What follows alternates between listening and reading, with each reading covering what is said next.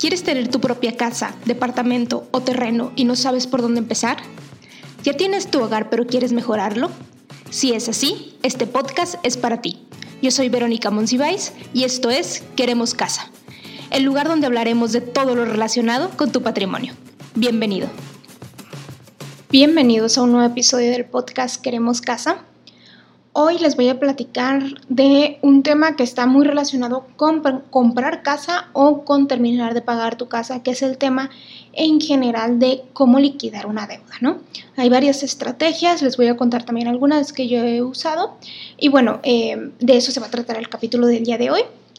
Antes de entrar de lleno con el contenido del capítulo, les quiero platicar que este fin de semana que pasó fue la primera generación del taller Liquida tu casa ya en el que precisamente vimos, además de las estrategias de liquidar deudas, vimos todo el proceso de cuándo adelantar la larga deuda de la casa, cuándo no, cómo funciona, cómo se va capital, intereses, todo eso, hasta qué momento es recomendable adelantar la deuda de una casa, eh, o sea, todo el proceso, diseño de tablas de amortización para saber exactamente cuánto adelantarle, hacer la planeación, cuánto le debería de estar yo adelantando para saber en cuántos años voy a terminar, o sea, todo esto lo vimos en el taller de este fin de semana, fue la primera generación. Estoy muy agradecida para la gente que, con la gente que se inscribió. Y bueno, pronto les estaré anunciando nuevas fechas de este taller porque definitivamente vamos a continuar haciéndolo.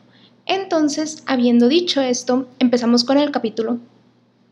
Y en general, pues esto también les puede servir para cualquier otro tipo de deuda que quieran liquidar mucha gente que está en el proceso de comprar casa también está en el proceso de pagar una boda, ¿no? O está ahorrando para una boda. Entonces, bueno, este, les puede servir para cualquier tipo de deuda que tengan o si están pagando un carro, etc. Y voy a hablar principalmente de tres estrategias que se usan hoy en día para liquidar una deuda, ¿no?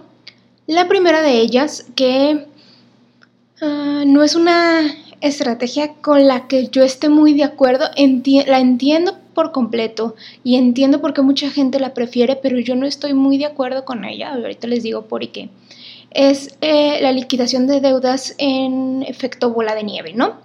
Este proceso es de que tú liquides, imagínate que tienes cinco deudas y que tú liquides la deuda más pequeña y luego te vayas a la siguiente, que, o sea, la que le sigue de más grande y luego la más grande y así hasta, la, hasta llegar a la deudota más grande, ¿no? A ver si me explique. Entonces imagínate que debes este, mil pesos en Coppel, eh, tres mil pesos en Liverpool, diez mil pesos en una tarjeta de crédito, y tu carro y luego tu casa, ¿no? Entonces lo que te dice es, primero liquida la de Coppel para que con ese dinero te vayas y luego liquides la de Liverpool y luego con, la con lo que pagabas en la de Coppel y en la de Liverpool ahora liquides la tarjeta de crédito y luego con lo que, liquidaba, con lo que pagabas eso ahora liquides eh, o le abones a la deuda del carro y luego a la de la casa, ¿sí?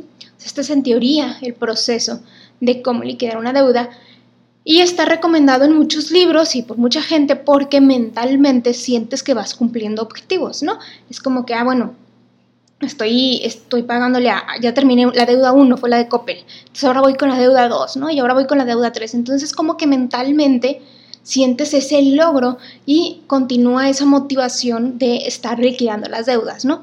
Además de que, pues obviamente vas juntando los montos que ibas pagando y pues cada vez le puedes ir adelantando más a las deudas, ¿no? Entonces, mucha gente recomienda este método que es el modelo o el efecto bola de nieve.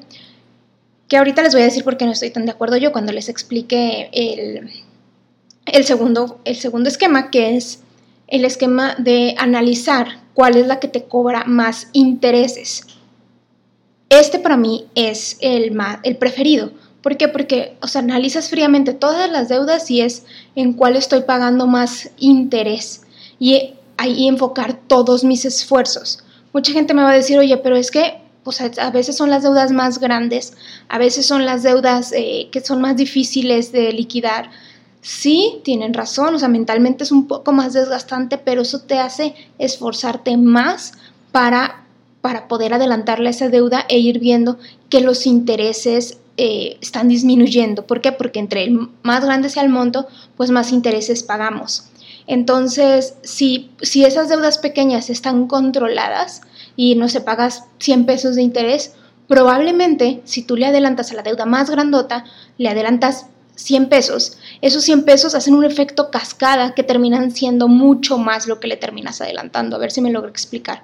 Pero yo siempre prefiero adelantarle las deudas que me cobran más interés. Ojo, no más tasa de interés, sino que me cobran en pesos más interés. Entonces yo prefiero esta estrategia.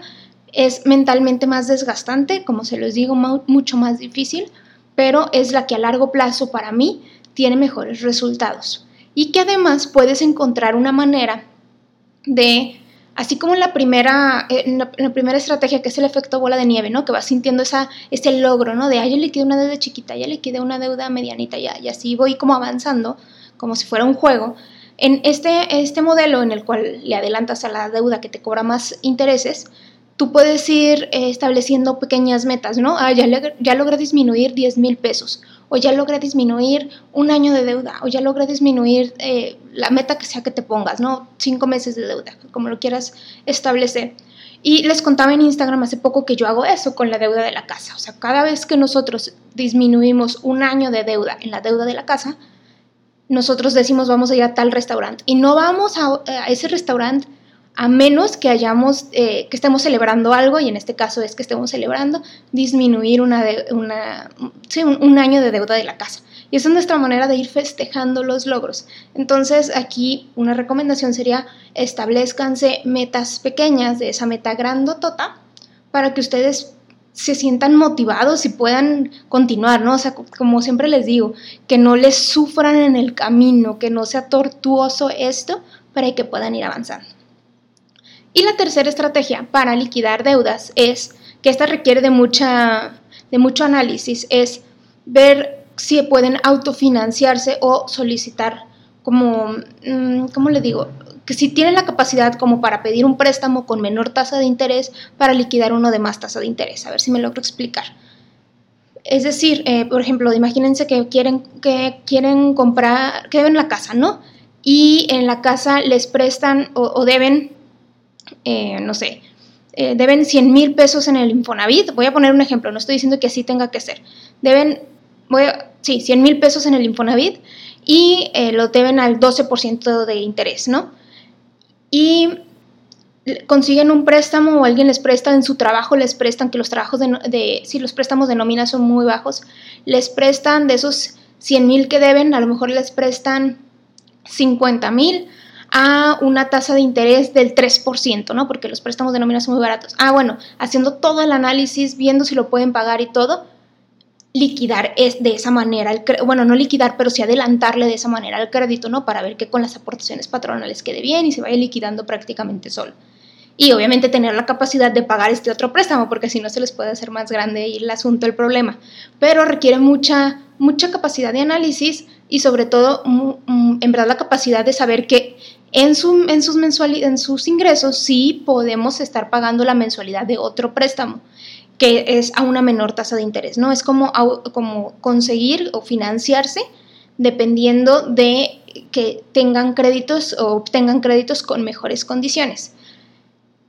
¿Cuándo no lo recomiendo? Obviamente cuando duden o digan voy a quedar muy, muy apretado de estar pagando los, este nuevo préstamo, ahí sí no lo recomendaría, pero si ustedes dicen, oye, recibí un incremento y no me lo quiero gastar, lo quiero adelantar a la deuda o conseguir este préstamo que es con una muy buena tasa de interés, les pongo el ejemplo del, trabajo porque típicamente en los trabajos dan préstamos a unas tasas de interés muy buenas cuando la misma empresa te presta el dinero y así hay muchas otras... Eh, hay muchas otras estrategias que puedan llegar a un convenio con un familiar y que les diga, te presto una tasa de interés preferencial. No sé, hay como varias estrategias y ustedes pudieran ir haciendo esto. Em, siempre y cuando, como les digo, sea con mucha conciencia y el dinero lo usen precisamente para eso, no vayan a, les vayan a conseguir este préstamo en su trabajo al 3% de tasa de interés y luego vayan a ir a comprar varios PlayStation. No por ahí, sino que más bien sea con el fundamento de estar jugando con sus deudas y saliendo más rápido de ellas.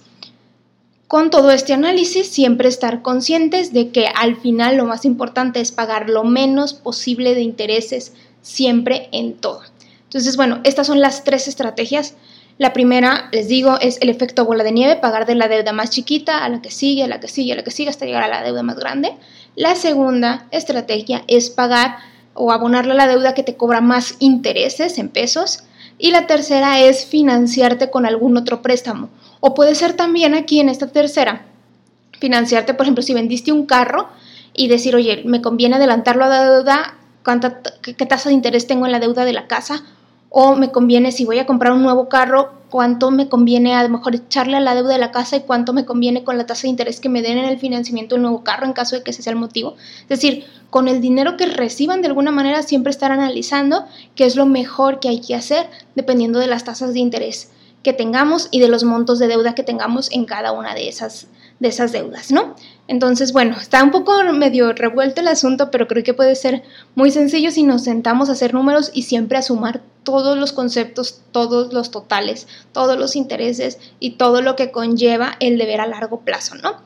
Espero que les haya sido de mucha ayuda esta información.